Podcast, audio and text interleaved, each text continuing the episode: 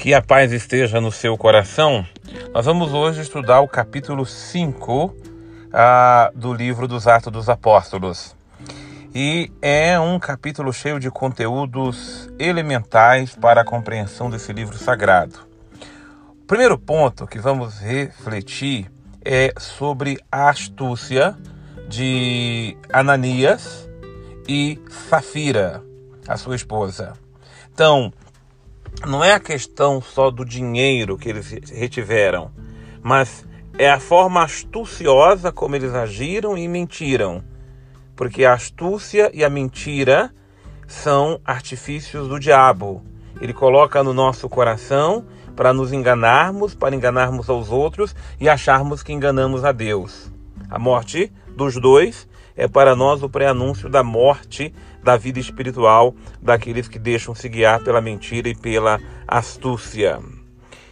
É, o segundo ponto importante é, do nosso estudo também de hoje é o fato de que no meio do povo os apóstolos continuavam é, realizar prodígios e milagres.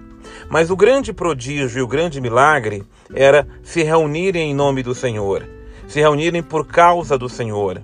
E todos aqueles que se reúnem no Senhor e por causa do Senhor e no Senhor, da união dos cristãos, é que brota o milagre que salva a humanidade.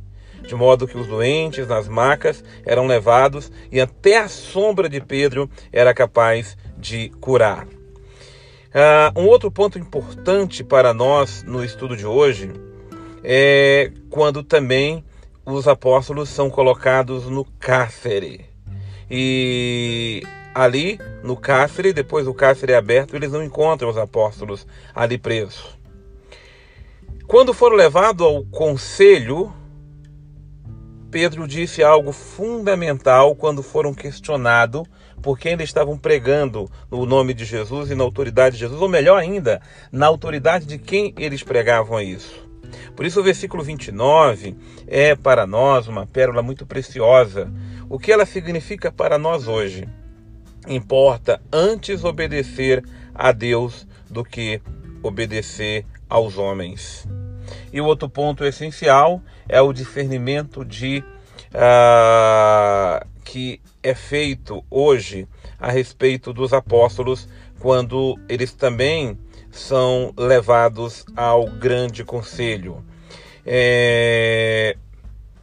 Gamaliel, que nós chamamos o, o grande Gamaliel, é o que faz o discernimento.